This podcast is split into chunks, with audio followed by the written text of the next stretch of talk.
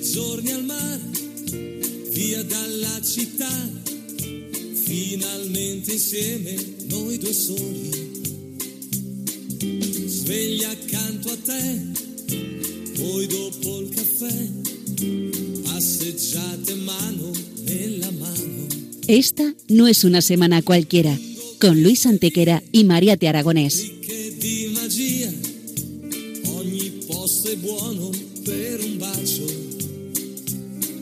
Hola a todos, bienvenidos una vez más al programa Esta no es una semana cualquiera en Radio María, con un servidor de ustedes Luis Antequera. y Mariate Aragonés.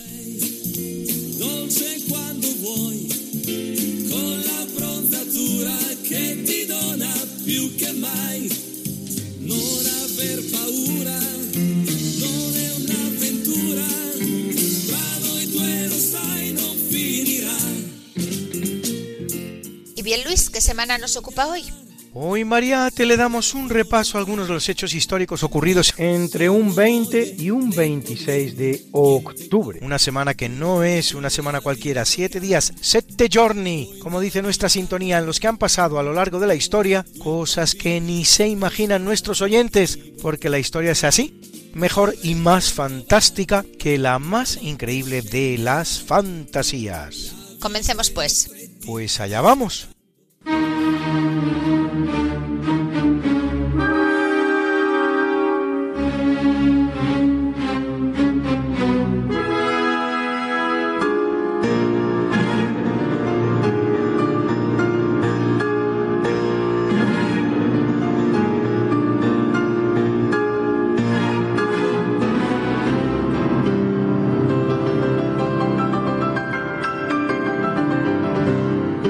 En 502, con el argumento de que ningún papa puede ser juzgado por ningún poder temporal, el sínodo Palmaris, así llamado, convocado por el rey ostrogodo Teodorico el Grande, exime al papa Símaco, quincuagésimo primer papa de la Iglesia Católica, de los graves cargos formulados contra él.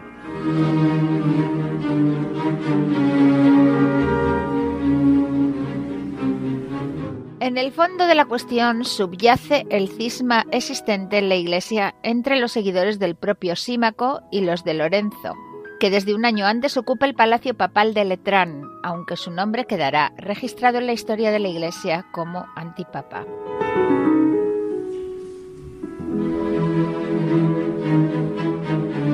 Símaco, por su parte, liberará a todos los esclavos de la Iglesia, iniciará las obras de los palacios vaticanos y no sólo será reconocido como papa, sino también como santo.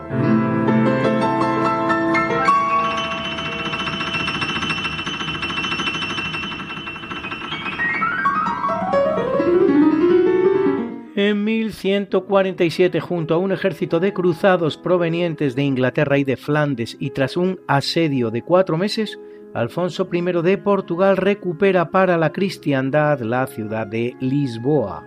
No será capital de Portugal hasta 1255, más de un siglo más tarde, y seis años después de que con la conquista de Faro finalice la reconquista portuguesa en 1249, siglo y medio antes que la española.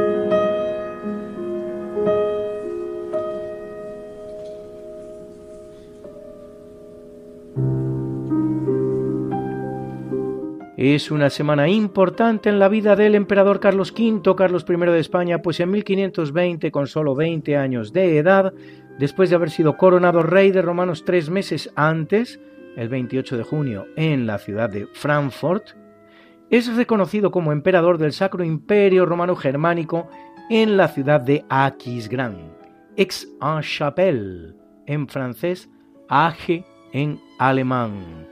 La coronación como emperador no tendrá lugar, sin embargo, hasta 10 años más tarde, en Bolonia, en presencia de 25 cardenales y del Papa Clemente VII, un papa, por cierto, poco afecto al nuevo emperador.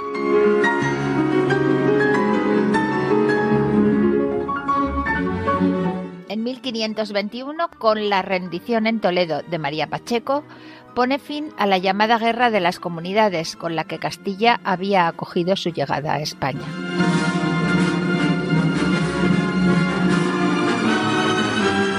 Y en 1555 abdica el trono imperial para el que nombra sucesor a su hermano Fernando I, nacido en Alcalá de Henares y educado a las faldas de su abuelo Fernando el Católico.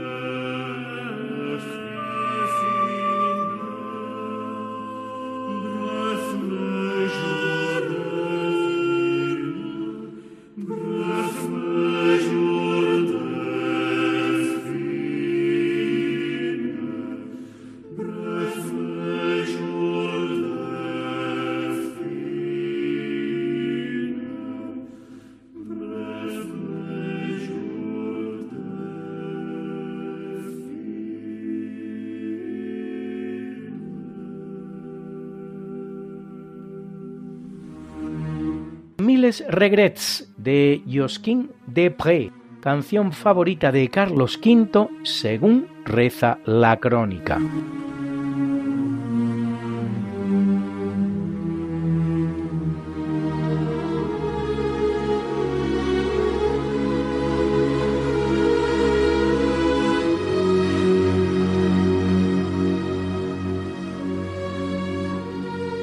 En el capítulo siempre fecundo de la conquista, colonización y evangelización de América por los españoles, que va a permitir a los indígenas americanos el tránsito del neolítico al renacimiento en apenas dos generaciones, un tránsito que a los europeos había costado 7.000 enteros años, en 1520, la flota que manda Fernando de Magallanes alcanza un cabo al sur de la Patagonia, que señala el estrecho que separa el continente sudamericano de la Tierra del Fuego, a la búsqueda del paso entre el Océano Atlántico y el Océano Pacífico, el cual será llamado en honor de su descubridor Estrecho de Magallanes.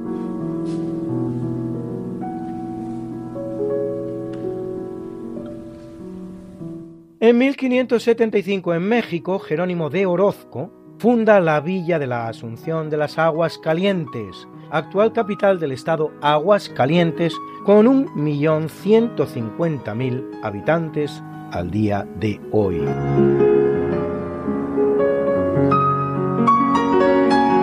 Y en 1739 comienza en el Caribe, entre España y Gran Bretaña, la llamada Guerra del Asiento, que va a durar nueve años, cuyo principal episodio es la gran victoria española de Cartagena de Indias, en la que el almirante Blas de Lezo, con apenas 3.000 hombres, derrota a la mayor armada constituida hasta el momento, compuesta de 186 barcos, 60 más que la gran armada de Felipe II, y 27.000 hombres del inglés Vernon, la cual pretendía invadir la América continental española.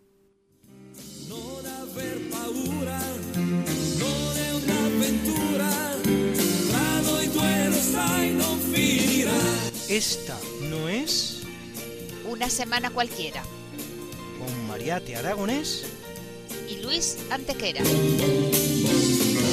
la historia como es. Y no como nos gustaría que fuera.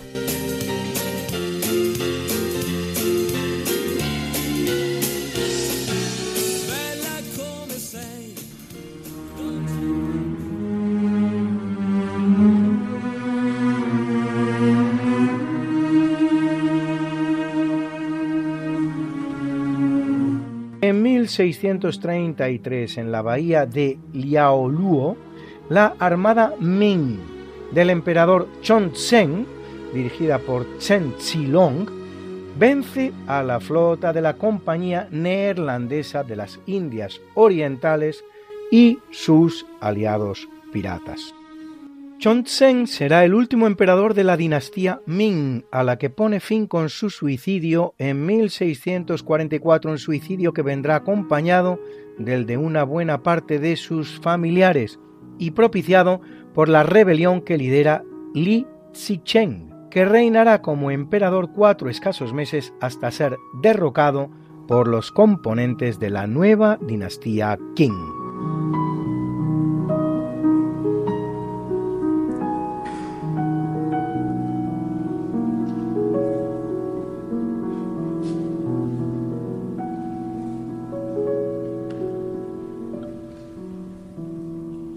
En 1833, con solo tres años de edad, es proclamada reina de España Isabel II.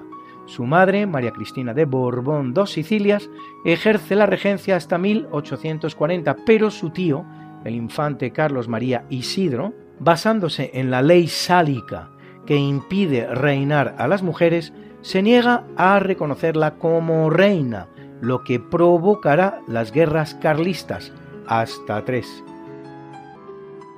La ley sálica, Luis, que toma su nombre de los francos salios, los cuales la habrían elaborado en el siglo IV, es una ley que impera entre los Borbones e impide reinar a las mujeres.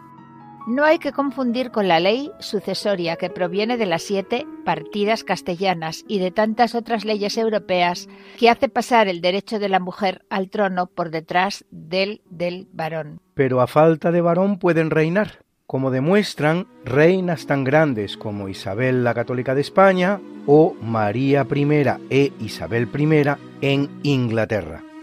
No, es que directamente les impide reinar, aunque no haya varones. En España la impone en 1713 el primer Borbón, Felipe V, pero en 1789 la deroga su nieto Carlos IV, mediante la que se da en llamar la pragmática sanción.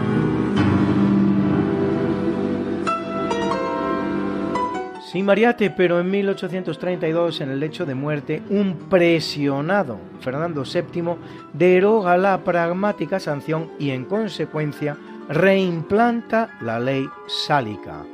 Inesperadamente recuperado, sin embargo, volverá a reimplantar la pragmática sanción, derogando ahora la ley sálica, que es la situación en la que se encuentra España cuando solo un año después se produce su muerte, por lo que la legítima reina sería su hija Isabel, Isabel II.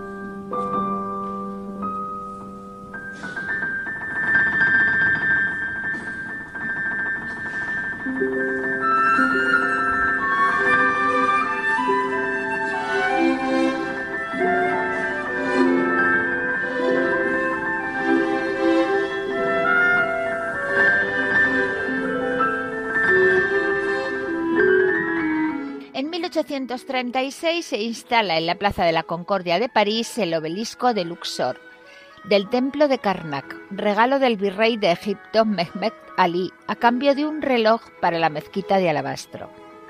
Pero si lo que quiere usted es ver obeliscos y buenos, váyase a la ciudad de Roma, adornada por ocho obeliscos egipcios y otros cinco romanos.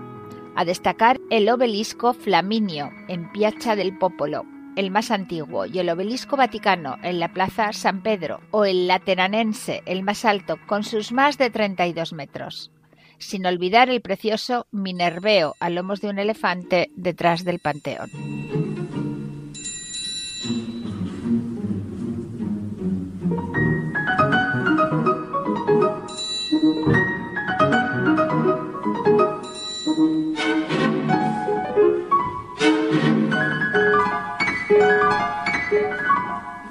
En 1859 España declara la guerra a Marruecos. Desde 1840 las ciudades españolas de Ceuta y Melilla venían sufriendo constantes incursiones de grupos marroquíes de la región del Rif.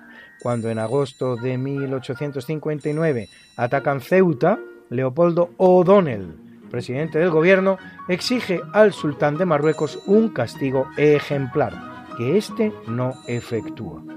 España invade entonces el sultanato.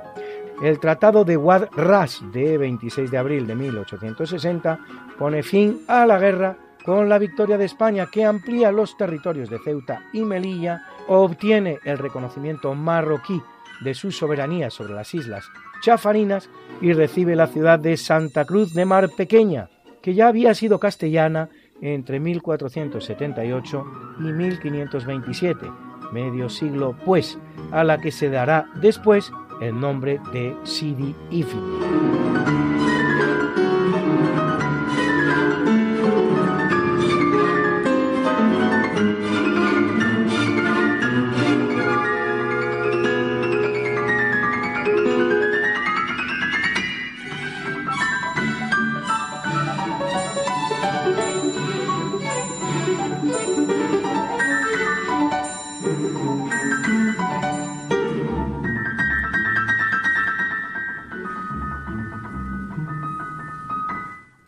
1860, Giuseppe Garibaldi, tras haber derrotado a los Borbones napolitanos, en la ciudad italiana de Teano, cercana a Nápoles, tiene un encuentro con Víctor Manuel II de Saboya, al que saluda como rey de Italia, lo que es particularmente significativo por dos razones.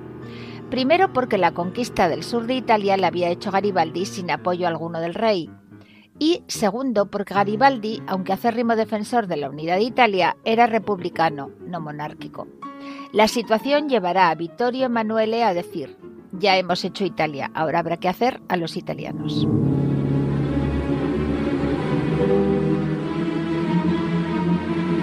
También en semana como esta, pero de 10 años más tarde, en 1867 en Italia, Giuseppe Garibaldi con su ejército de irregulares cruza la frontera de los estados pontificios con el propósito de llegar a Roma y completar la unificación italiana. El intento se salda con el fracaso y Roma solo será conquistada el 20 de septiembre de 1870 cuando la guarnición francesa enviada por Luis Napoleón III, que la protegía, tiene que retirarse para defender París de los alemanes de Bismarck y entonces el general Cadorna toma la ciudad de los papas y apresa a Pío IX.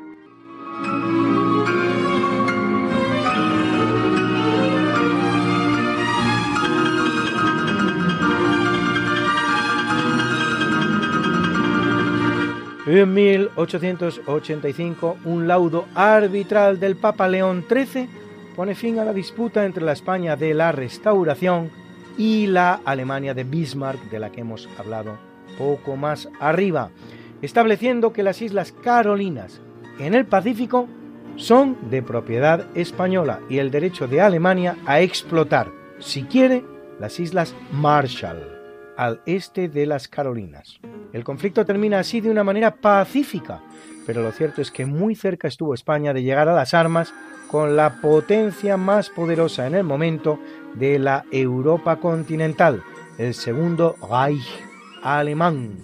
Tanto que en España se llegó a formar una flota cuyo mando se otorga al marino español más prestigioso del momento, el almirante Juan Bautista Antequera, el cual acepta el mando de la misma aun a pesar de no estar ya en activo y perfectamente consciente de que se le manda al holocausto, como expresará en la carta con la que responde al nombramiento gubernamental.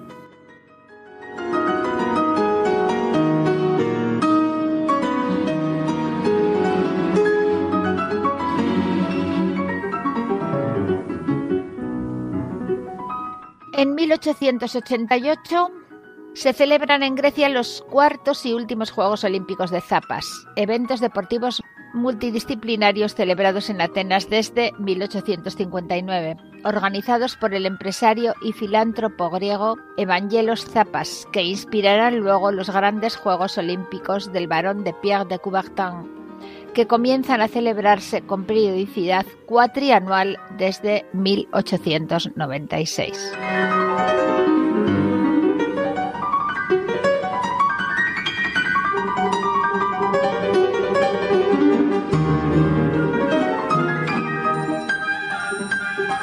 En 1940 tiene lugar en Endaya el encuentro entre Adolf Hitler y Francisco Franco, en el que el primero intentará imponer al segundo, sin conseguirlo, la entrada de España en la Segunda Guerra Mundial.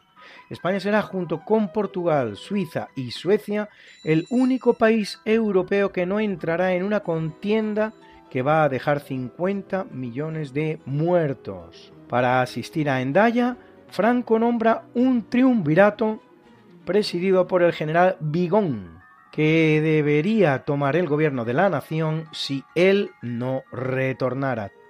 Tales eran sus temores. Era la primera vez que Hitler y Franco se veían y ya no volverían a hacerlo.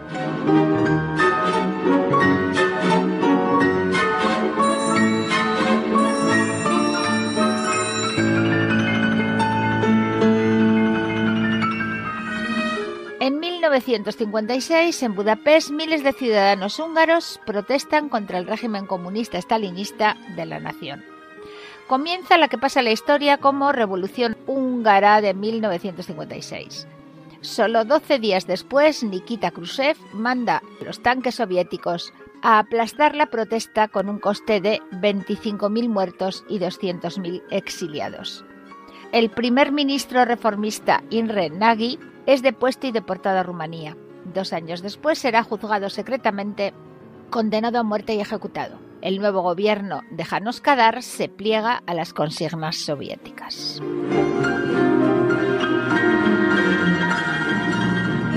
Curiosamente, en la misma fecha, pero en 1989, en Budapest, capital de Hungría, el presidente del Parlamento, Matías Tsuros, proclama el fin del Estado comunista implantado en 1948 y anuncia el establecimiento de una nueva legalidad democrática.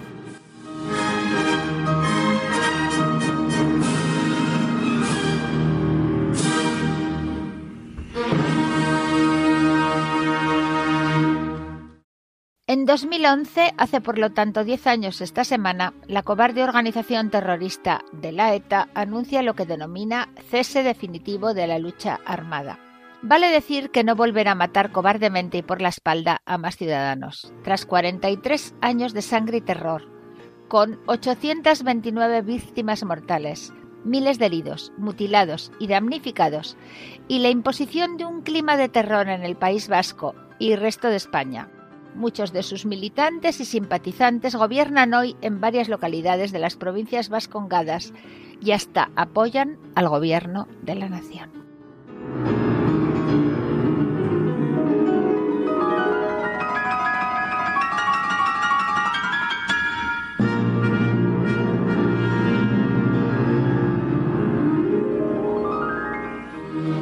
En 2019, en el Palacio Imperial de Tokio, es coronado el emperador del Japón, Naruhito, hijo de Akihito y nieto de Hirohito, el emperador japonés que perdió la Segunda Guerra Mundial, pero logró conservar el trono gracias sobre todo a la voluntad en ese sentido de Douglas MacArthur, el general norteamericano vencedor del Japón en la Segunda Guerra Mundial, que se queda de gobernante efectivo del país durante cuatro años, hasta 1949, durante los cuales redacta la que sigue siendo la Constitución del país, que entra en vigor el 3 de mayo de 1947.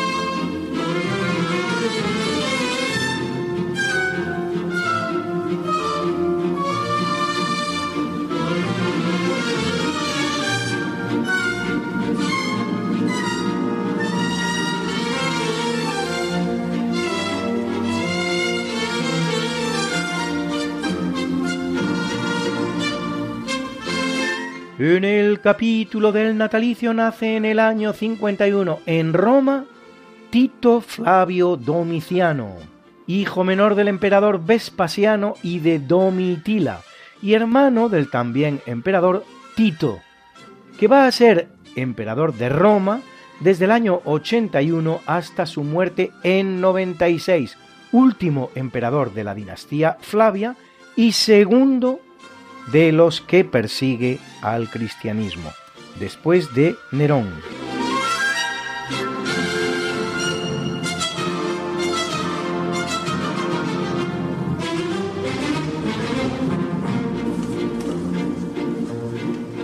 Nace en 1463 el italiano Alejandro Aquilini, médico que realiza interesantes disecciones de cadáveres humanos para su estudio práctica muy antigua de la que Leonardo, contrariamente a lo que sostiene la leyenda dorada leonardesca, no es ningún pionero.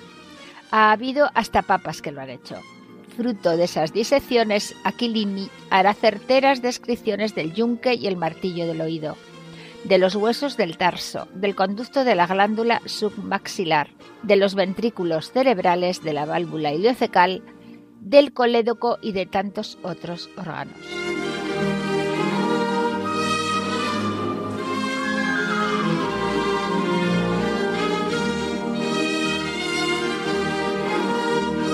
Nace en 1491 Íñigo López de Loyola, más conocido como Ignacio de Loyola, soldado español que participa en las tropas del rey católico en la conquista de Pamplona que consuma la unidad de España en 1513. A falta de pequeños enclaves como Ceuta en 1580 u Olivenza ya en el siglo XIX.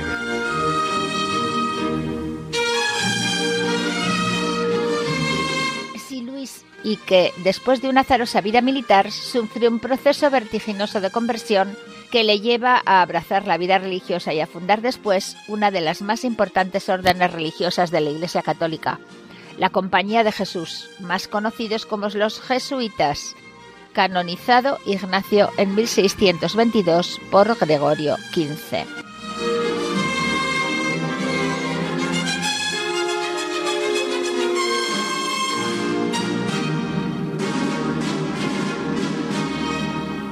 Nace en 1632 el arquitecto, matemático y astrónomo inglés Christopher Wren, que dirige la reconstrucción de Londres tras el terrible incendio de 1666, que destruirá el 90% de las viviendas de la capital inglesa.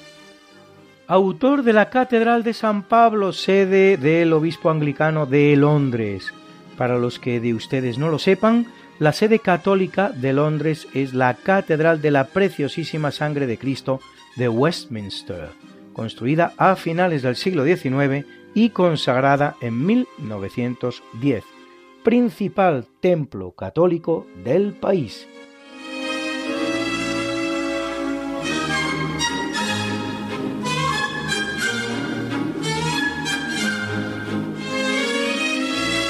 En 1807 Hilarión Eslava, compositor español, autor de tres óperas, Il Solitario, Las Treguas de Tolemaida y Pietro il Crudele, así como de 140 composiciones religiosas.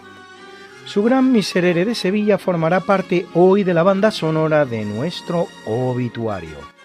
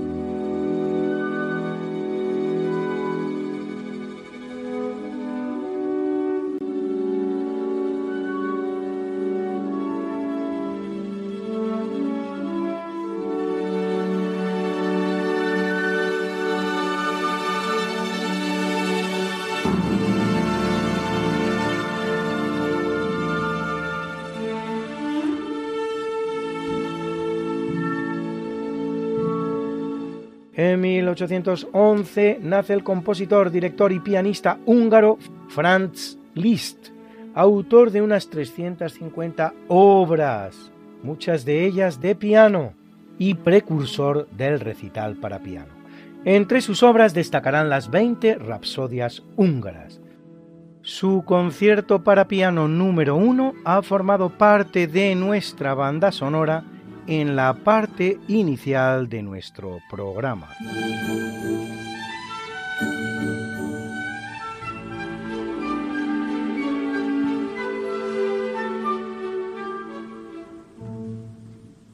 En 1825 nace el gran compositor austríaco Johann Strauss, hijo, hijo como su propio nombre indica, de Johann Strauss, padre, conocido por sus innumerables valses y polcas, entre los cuales este Voix du Printemps, Voz de la Primavera, y el Danubio Azul, que vienen sonando ambos en nuestro natalicio.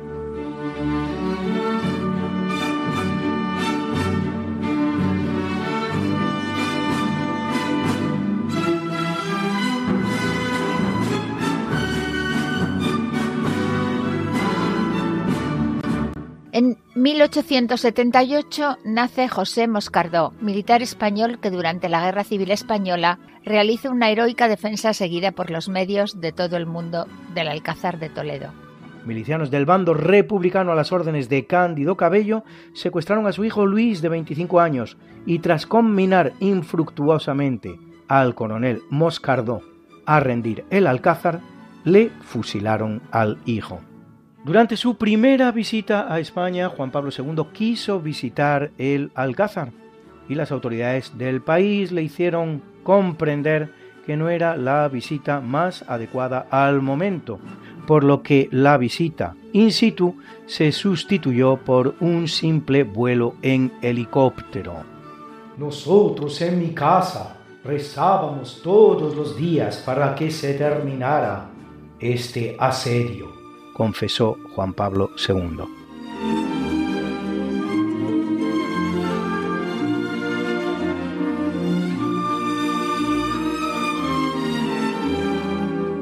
Y muchas buenas noticias para los amantes del fútbol, entre los que me cuento, porque en 1857 en el Reino Unido nace el Sheffield FC Football Club, el club más antiguo del mundo que, sin embargo, juega hoy en la octava división de la liga inglesa y no debe confundirse ni con el Sheffield United ni con el Sheffield Wednesday. En 1905, en el Hipódromo de Madrid, un recién nacido Real Madrid Club de Fútbol, declarado muchos años después por la UEFA el mejor club de fútbol de la historia, juega su primer partido internacional contra el Gallia Club de París, con el resultado final de empate a 1. El gol de inauguración internacional lo haría Manuel Prast.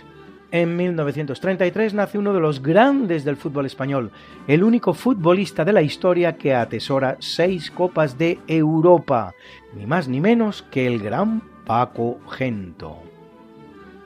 Y en 1940 nace Edson Arantes do Nascimento, más conocido como Pelé, apodado Urré, el Rey, y considerado el mejor futbolista de todos los tiempos, con permiso, claro está, del propio Gento, de Di Stefano, Beckenbauer, Cruyff, Messi o Ronaldo, que es mucho permiso, ¿no les parece a ustedes?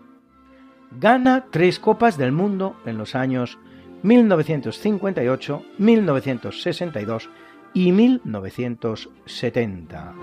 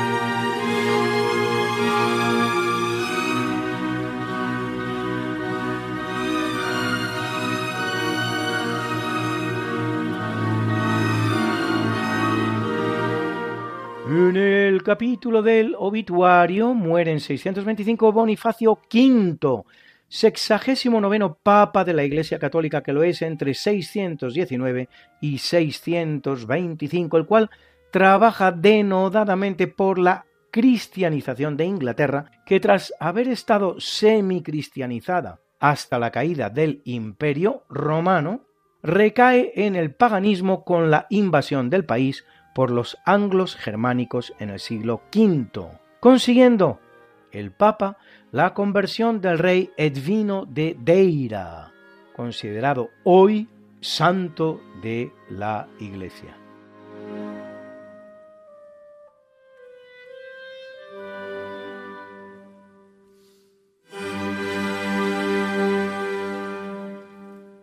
En 741 muere el franco Carlos Martel, hijo bastardo de Pipino de Eristal, que derrota a los musulmanes del Emirato Omeya de Córdoba en Poitiers en 732, poniendo fin así a la expansión islámica por Europa que quedará reducida a la península ibérica.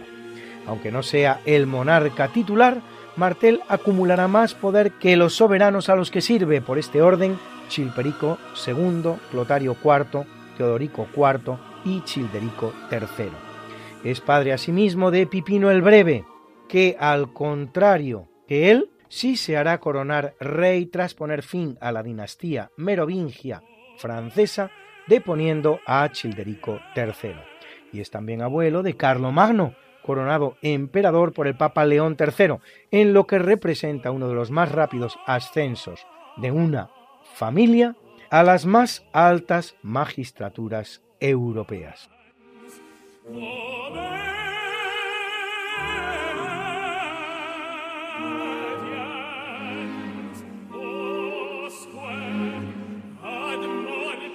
En 1383 muere Fernando I de Portugal, lo que crea en el país un vacío de poder que va a durar dos años, en el que se disputan el trono luso Juan I de Castilla, casado con la única hija y heredera legítima de la corona portuguesa, Beatriz de Portugal, y Juan de Avis, hijo bastardo de Pedro I de Portugal, con su amante, española por cierto, Inés de Castro, y con peor derecho dinástico que Beatriz, por lo tanto.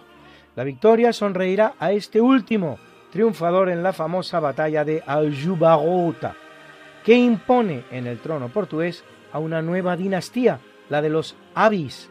Marca a fuego la independencia portuguesa definitiva con la excepción del intervalo 1580-1640 o período de los tres Felipes, en que España y Portugal comparten rey, y sella la alianza luso-británica que firmada en 1384 entre Juan de Portugal y Ricardo II de Inglaterra constituirá en adelante una de las líneas maestras de la política exterior portuguesa.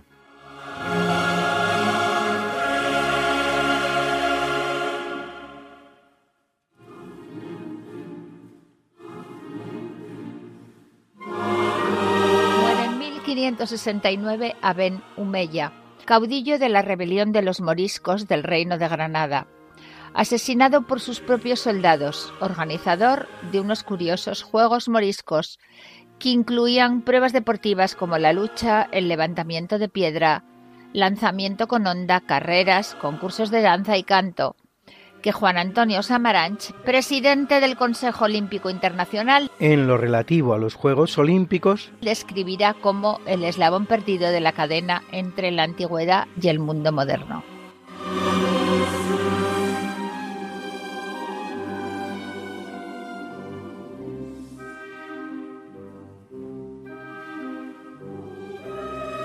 Muere en 1805 en el curso de la batalla de Trafalgar el gran marino español Cosme Damián Churruca, caído en la terrible batalla de Trafalgar que arruinó la flota española, menos conocido como el gran científico que fue, descubriendo una ruta alternativa al estrecho de Magallanes para llegar al Océano Pacífico, así como una ensenada que lleva su nombre, agregado al Observatorio de la Marina en San Fernando, autor de 34 cartas esféricas y mapas geométricos.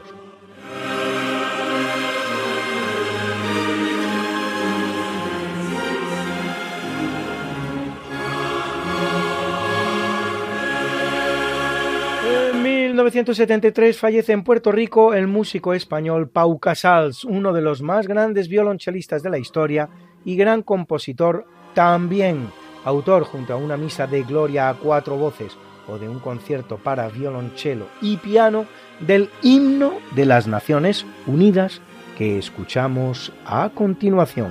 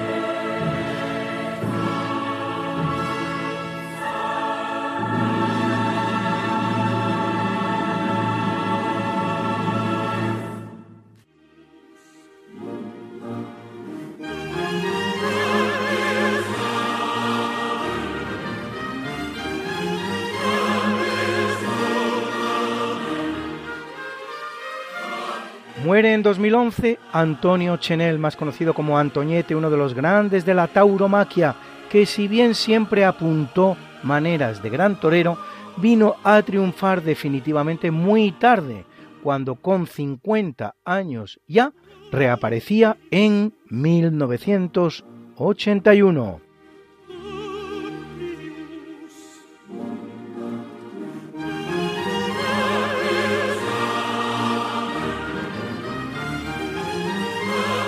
Muere en 2013 el gran cantante español Manolo Escobar, al que recordamos por canciones tan maravillosas como Madrecita María del Carmen, Viva España o este inigualable Mi Carro.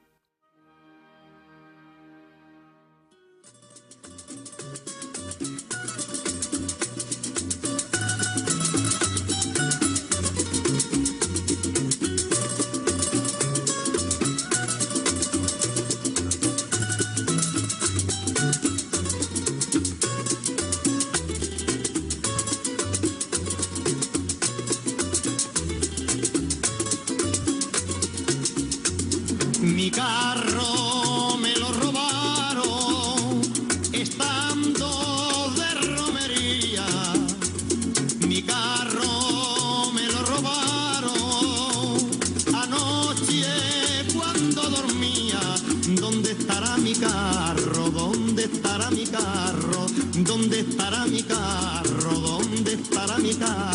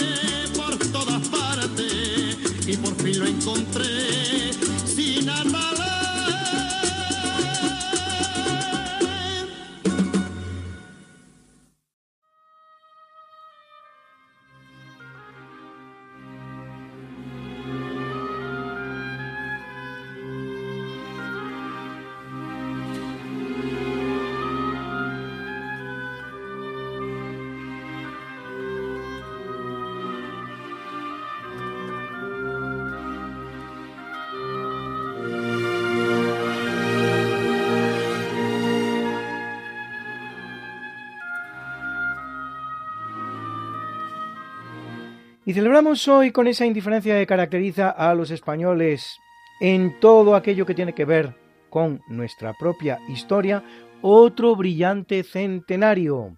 Cinco siglos ya de que se puso final a la rebelión de los comuneros. Juan Bravo, Padilla, Maldonado, María de Pacheco, etc. Y para glosar el evento, nadie mejor que nuestro colaborador Alberto Hernández, con quien una vez más pasamos un ratito.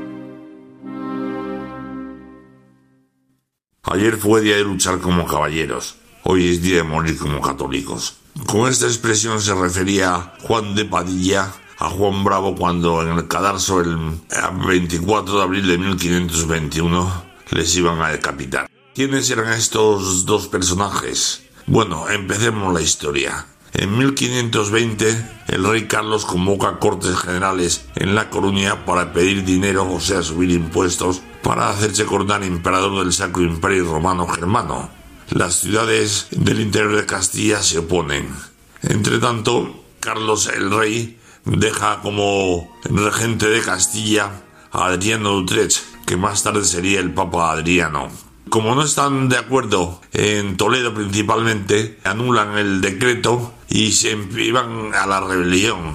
Se le suma a casi todas las ciudades del interior de Castilla y se dirigen a Tordesillas, que es donde está la reina Juana, que es correina del reino, pues es el único caso en la historia de España en que hay dos reyes. Y le piden a la reina que anule, deslegitimarse a su hijo y se quede ya solo de reina, puesto que le dicen que hay una Castilla de consejeros holandeses. La reina se mantiene firme y no deslegitima a su hijo. Entre tanto, las ciudades castellanas ya armadas empiezan una rebelión que es enfocada 21 de abril de 1521 en Villalar de los Comuneros. Los dos cabecillas, Bravo y Maldonado, son decapitados y sus cabezas colgadas de una pica para escardio público. Con este acto termina prácticamente la rebelión comunera. Solo queda Toledo defendido por su mujer Leonor de Pacheco, pero un año más tarde también tiene que rendirse. Padilla era un gran caballero apegado a las tradiciones, pero no se da cuenta que la reconquista terminó hace 30 años y que la economía ha pasado de ser una economía de subsistencia a ser una economía productiva, con lo cual las ciudades costeras, por ejemplo, están más cómodas con el mercadeo que con limitarse únicamente a una ganadería de transhumancia y pequeños cultivos individuales y que el mundo se está empezando a globalizar y que eso ya del feudalismo es un atraso. ¿Qué pasa entonces? Pues totalmente que es olvidado el Villalar de los Comuneros excepto por los poetas, realmente gana la batalla de la propaganda, pero no sirve absolutamente de nada. Bueno, como anécdota curiosa, entroncando con la figura del Carlos, el rey de España, puede contar, porque para que lo sepa mucha gente, que su primer amante fue su, su abuelastra, doña Germana de Fuá, que fue esposa de su abuelo Fernando el Católico. Pues esto es todo y buenas noches.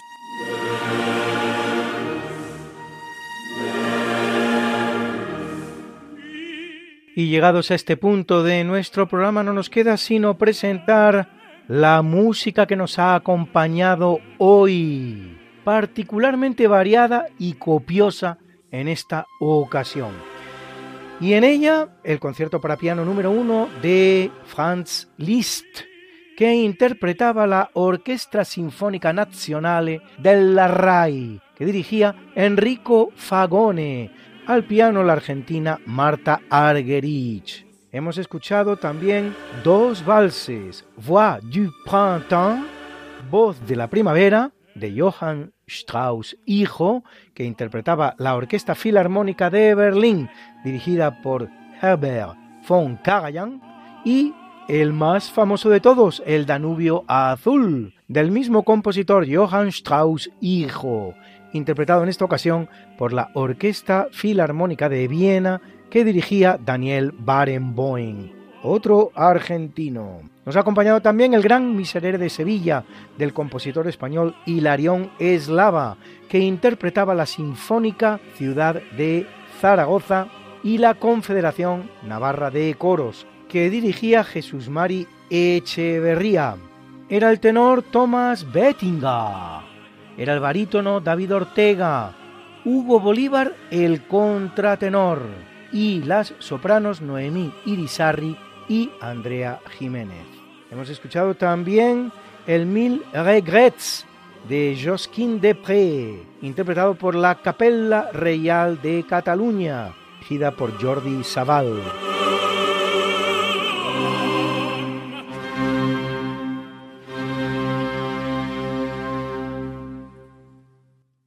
Hemos conocido también el himno de la ONU y hemos sabido que era creación del español, del gran violonchelista español Pau Casals. Y por último, el tema Mi carro, rumba compuesta por Rafael Jaén y Alejandro Cintas, interpretado por Manolo Escobar.